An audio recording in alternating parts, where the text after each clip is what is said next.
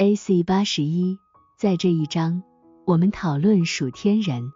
在前一章，我们讨论了属灵人，他是从死人转变而来的。但由于今天人们不知道什么是属天人，几乎不知道什么是属灵人，也不知道什么是死人。为了明白他们之间的差异，允许我简要的描述一下这三者各自的特点。第一。死人只承认属肉体和尘世的事物是真的，是善的，也崇拜这些。属灵人承认属灵和属天的真与善，但这是基于信仰，他也根据这种信仰行事，并不是出于仁爱。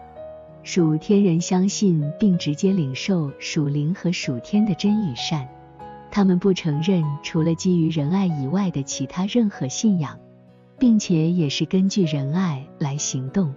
第二，死人关注的目标仅仅关注肉体和尘世的生活，他不知道什么是永生，什么是主，即使他知道，也不会相信。属灵人关注的目标关注永生，从而关注主；属天人的目标则是关注主，从而关注他的国度和永生。第三。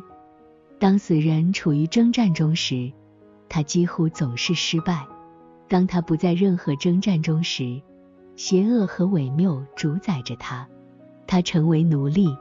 他的束缚是外在的，如对法律的恐惧、性命、财富、利益，以及因这些而失去名誉。属灵人在征战之中，但总能得胜。他所受的束缚是内在的。被称作良知或内在知识的束缚，属天人不会处于征战之中，即使邪恶与伪谬试图攻击他，他也蔑视他们，因此他被称作得胜者。他没有明显的束缚，他是自由的。他的束缚是不明显的，是对善与真的直接领受。